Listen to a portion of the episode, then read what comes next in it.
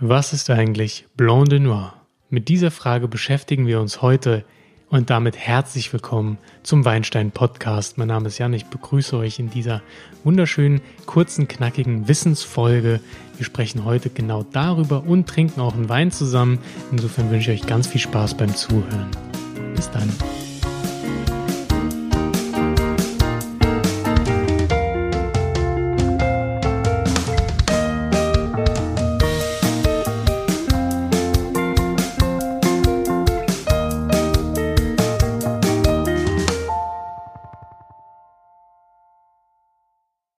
Ja, was ist Blanc de Noir? Warum sprechen wir überhaupt darüber?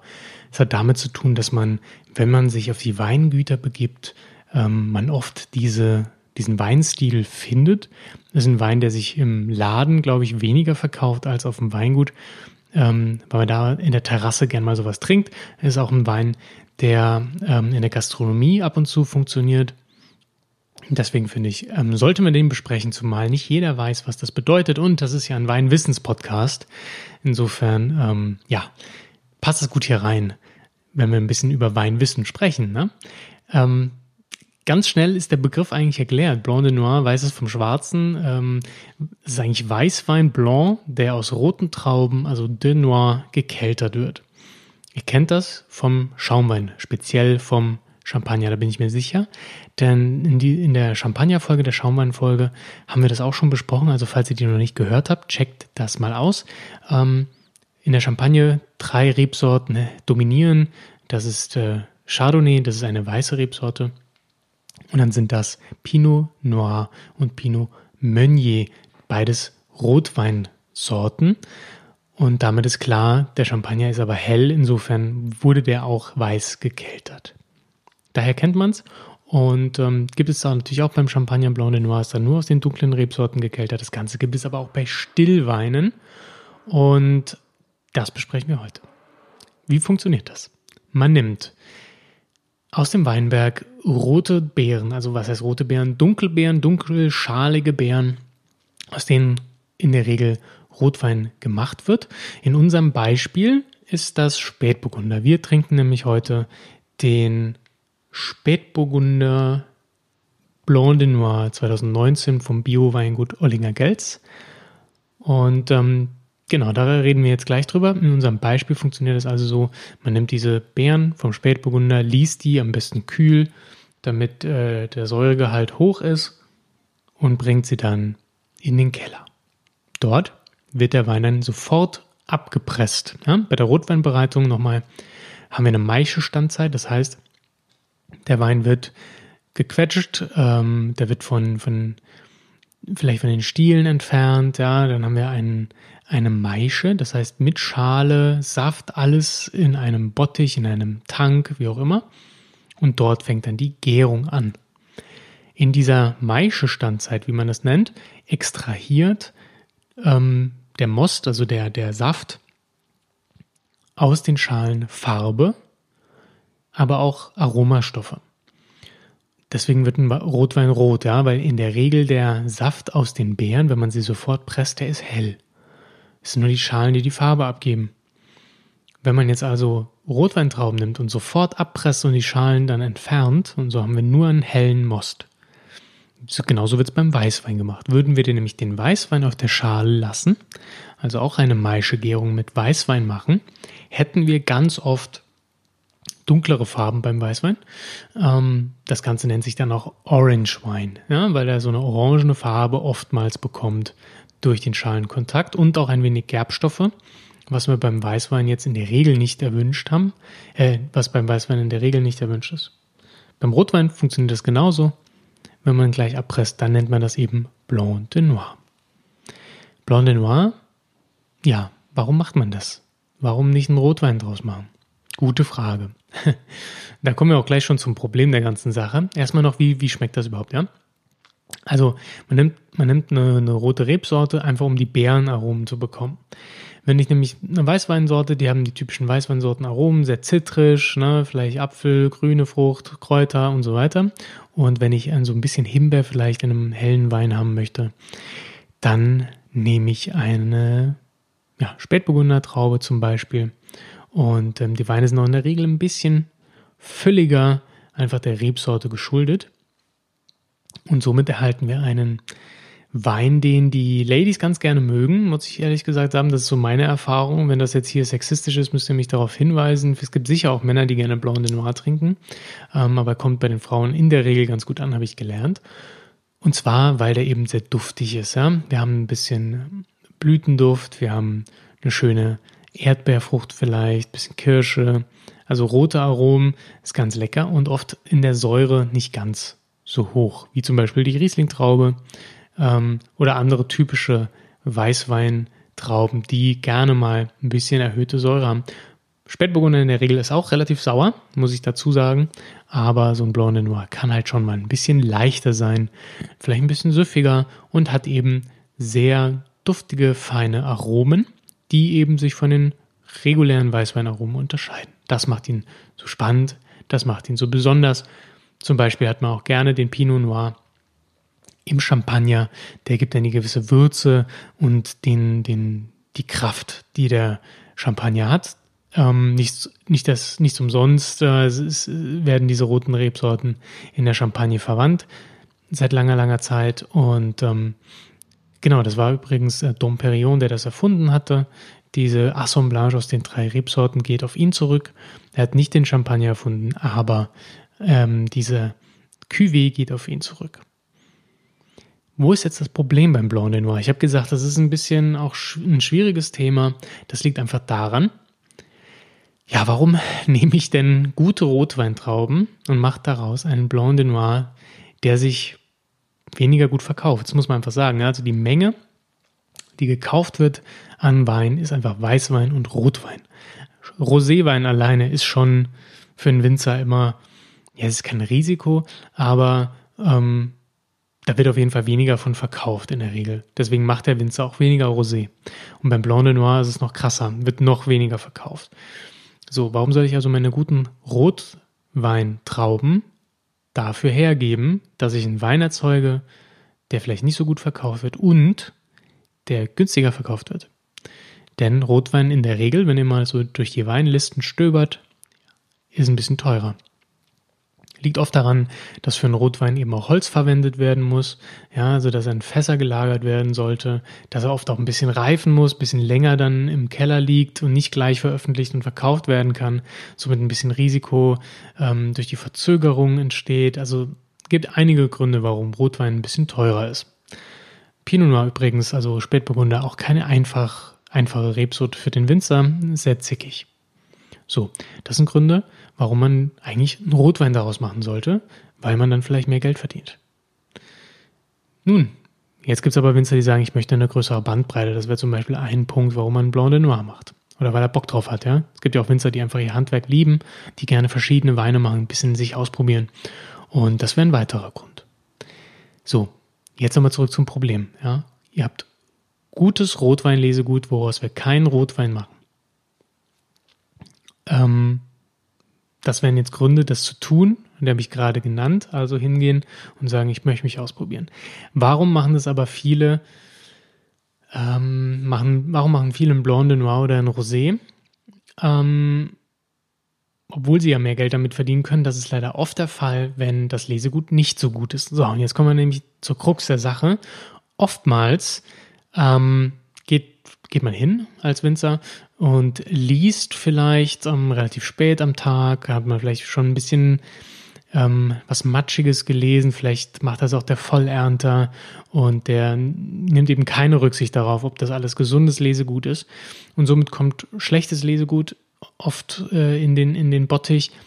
Manchmal wird es dann schon auf dem Weg zerquetscht, quetscht sich an, steht vielleicht noch ein bisschen dann in der Sonne auf dem Traktor rum oder so und dann fängt es an zu faulen. Oder ist einfach nur matschig. Das kann beides sein. Ne? Aber wenn es matschig ist, fängt es auch schnell an zu faulen. Das sind solche Gefahren, die im Weinberg passieren. Ne? Aber das ist, heißt auch nicht, dass das dann unbedingt schlecht ist. Denn dann kommt das Lesegut zur Kälte, soll es dann gepresst werden oder ähm, in die Maische kommen. Und dann ist die Frage, ja gut, lese ich das aus oder nicht? Gehe ich hin, schmeiß das schlechte Lesegut auf den Boden oder ja, Simon Ollinger zum Beispiel hat gesagt, er ähm, schmeißt es dann auf den Kompost, also er macht Kompost raus. Ist ja auch eine sinnvolle Verwendung, aber es ist verloren gegangenes Lesegut. Und wenn ein Winzer sagt, ja, nee, das ist, äh, möchte ich nicht in meinem Wein, dann ist das eine sehr positive Entscheidung, die sich ähm, auf jeden Fall auf die Weinqualität auswirkt. Aber es gibt auch viele Winzer, die sagen, ey, du was, für meinen Spätburgunder kann ich das jetzt nicht benutzen. Ähm, aber lass uns doch einfach hingehen und lass uns ein Blanc de Noir machen. Ja, also wir lassen das jetzt nicht länger vor sich hin faulen, gern, wie auch immer, ähm, sondern wir pressen das gleich ab. Und somit erhalten wir dann einen Weißwein, der aus minderwertigem Lesegut gemacht wird. Also kein vollreifes, handgelesenes, schön gesundes, sondern es sind so ein paar faule Eierchen drin. Soweit so gut. Naja, dann haben wir dann ähm, eben einen Weißwein-Most, der so leicht faulige Aromen vielleicht hat. Oder er hat ein bisschen Farbe drin, weil in den Bottichen eben die angequetschten Trauben schon ein bisschen lagen. Da konnte der Saft schon ein bisschen Farbe, Farbe extrahieren. Insofern haben wir dann vielleicht einen schon sehr stark rosa gefärbten Weißwein. Was tun wir als Winzer, um das äh, zu vermeiden? Naja, wir machen Aktivkohle in die Maische. Oder in den Most, je nachdem, wie weit wir schon sind. Und die Aktivkohle, die sorgt dafür, dass Farbe rausgefiltert wird. Der Wein wird heller und die Fehlaromen werden rausgefiltert. Ja? Alles, was so leicht faulig vielleicht schmeckt und riecht, wird herausgefiltert. Gesundheitlich kein Problem. Ähm, Aktivkohle wird ganz oft in der Lebensmittelindustrie angewandt. Ihr kennt auch sicher einige Schönheitsprodukte, die Aktivkohlefilter äh, oder Aktivkohle nutzen. Gesundheitlich nicht bedenklich und somit ist das auch alles total okay. Aber was ist denn das große Problem daran? Naja, wo Fehlaromen rausgefiltert werden, werden natürlich auch gute Aromen rausgefiltert. Ja? Also das führt leider dazu, dass solche Weine, solche Blanc de Noirs, manchmal auch Rosés, aber in der Regel Blanc de Noirs, die aus eben schlechterem Lesegut gemacht werden, durch die Filtration einfach an Aroma verlieren. Das sind einfach sehr leichte, vielleicht teilweise süffige, aber auch nichtssagende Weine in der Regel. So, damit ist das Problem erklärt, ja. Also Blanc de Noir an sich ist ja nichts Schlechtes, aber in der Regel kann ein Winzer mehr Geld damit verdienen, wenn er eben Rotwein macht. Wenn er also ein Blanc de Noir auf den Markt bringt, kann man schon mal skeptisch sein und sagen, hm, ist das nicht vielleicht nur Resteverwertung? Kann trotzdem schmecken, aber in der Regel schmeckt er ein wenig flach. Da kommt einfach nicht die, die Intensität, das Terroir, die Aromenvielfalt, die kommen da nicht zur Geltung. Wir können nicht von Komplexität sprechen und damit ist der Wein meiner Meinung nach meistens einfach nicht gut. Oder nicht so gut. Das ist mein Problem mit Blanc Noir, das ist das Problem des Blanc Noirs, meiner Ansicht nach. Gut, jetzt habe ich aber euch ein Blanc de Noir mitgebracht. Ähm, da wollen wir jetzt gleich zu kommen. Nochmal kurz zusammengefasst. Also, Blanc de Noir ist äh, Weißwein, der aus roten Trauben gekeltert wird, indem er gleich abgepresst wird und eben nicht auf der Schale liegen bleibt und Farbe herausziehen kann. Das liegt daran, dass der Saft aus den Beeren in der Regel hell ist. So. Das sorgt dafür, wir haben rote Aromen drin, so ein bisschen Himbeer, ein bisschen, bisschen Erdbeer vielleicht. Ne? Wir haben oft ein bisschen kräftigere Wein vom Aroma her. Ähm, genau. Das ist dann der Effekt. Problem dabei ist es, dass oftmals nur minderwertiges Lesegut dafür benutzt wird, einfach weil es anfällt bei der Rotweinbereitung. Und das kann dazu führen, ähm, dass dann gefiltert werden muss und das schmeckt dann irgendwann nicht mehr besonders intensiv, nicht mehr besonders lecker. Ein sehr einfacher Wein, der daraus, daraus entsteht. Ich habe euch mitgebracht den 2019er Spätburgunder Blanc de Noir vom Bio-Weingut Ollinger Gels und warum bringe ich euch den mit? Nicht für ein schlechtes Beispiel, sondern für ein gutes Beispiel. Denn der Simon, der macht das nicht. Der nimmt gesundes Lesegut aus dem Weinberg, gesunde Spätburgunder Trauben und bereitet daraus einen Blanc de Noir par excellence. Der ähm, wird also ganz normal gleich abgepresst. Ähm, dann wird da ein weißer Wein draus. Nicht, weil da irgendwas auf dem Boden aufgesammelt wird, was nicht mehr gut ist, sondern gesundes Lesegut. So, und somit kriegen wir einen super de Noir hin. Der hat ein bisschen Farbe, der hat so einen leichten rosa Touch. Einfach, ähm, das kann man oft nicht vermeiden beim Pressen, da löst sich auch oft ein bisschen Farbe einfach aus den Beeren raus. Ganz, ganz leicht rosa. Und der hat sehr viel Aroma, ihr Lieben. Und das werden wir jetzt am Glas nachvollziehen.